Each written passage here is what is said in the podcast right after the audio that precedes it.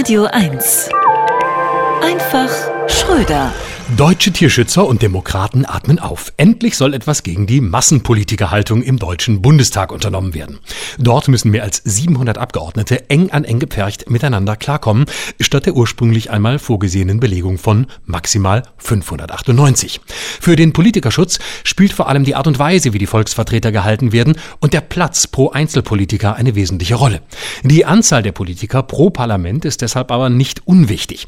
In zu großen Politikergruppen können sich sich keine stabilen Rangordnungen bilden. Immer neue Rangordnungskämpfe führen zu Stress bei den Abgeordneten. Doch nun soll das Politikerrecht reformiert werden, sodass nicht nur die Außenministerin in Freilandhaltung aufwachsen darf, sondern auch Beschäftigte in Familien und sogar Innenministerium. In Zukunft müssen obendrein alle Lobbyisten und Lobbyistinnen mit ihren Politikern viermal am Tag Gassi gehen.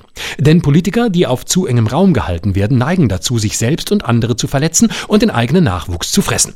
Etwas, wogegen Jusos, Julis und andere Nachwuchskader lange vergeblich protestiert hatten. Als Vorbild darf die stabile Größe des Bundesrats gelten. Seit 1990 hat man sich mit keinen deutschen Staaten mehr wiedervereinigt.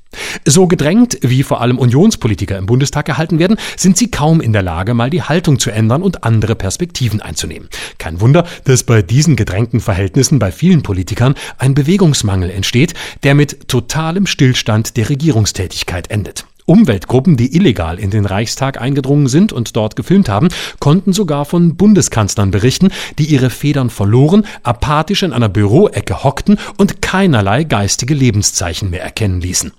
Unklar aber, was nach einer Wahlrechtsreform mit den überzähligen Politikern zu tun wäre. Abschieben in Länder mit zu wenigen Politikern, im Meeresboden verpressen, in den Schützengräben der Ukraine aussetzen? Vielleicht für CSU-Leute perfekt, denn die wollen ja ein Grabenwahlrecht. Das könnte dazu führen, dass sie als einzige Partei noch mehr Sitze im Bundestag bekämen. Damit würde Deutschland zu genau dem Schurkenstaat, den die Union durch die Ampel befürchtet.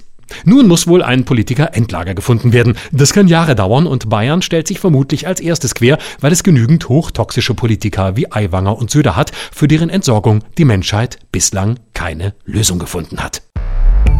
Florian Schröder auf Radio 1.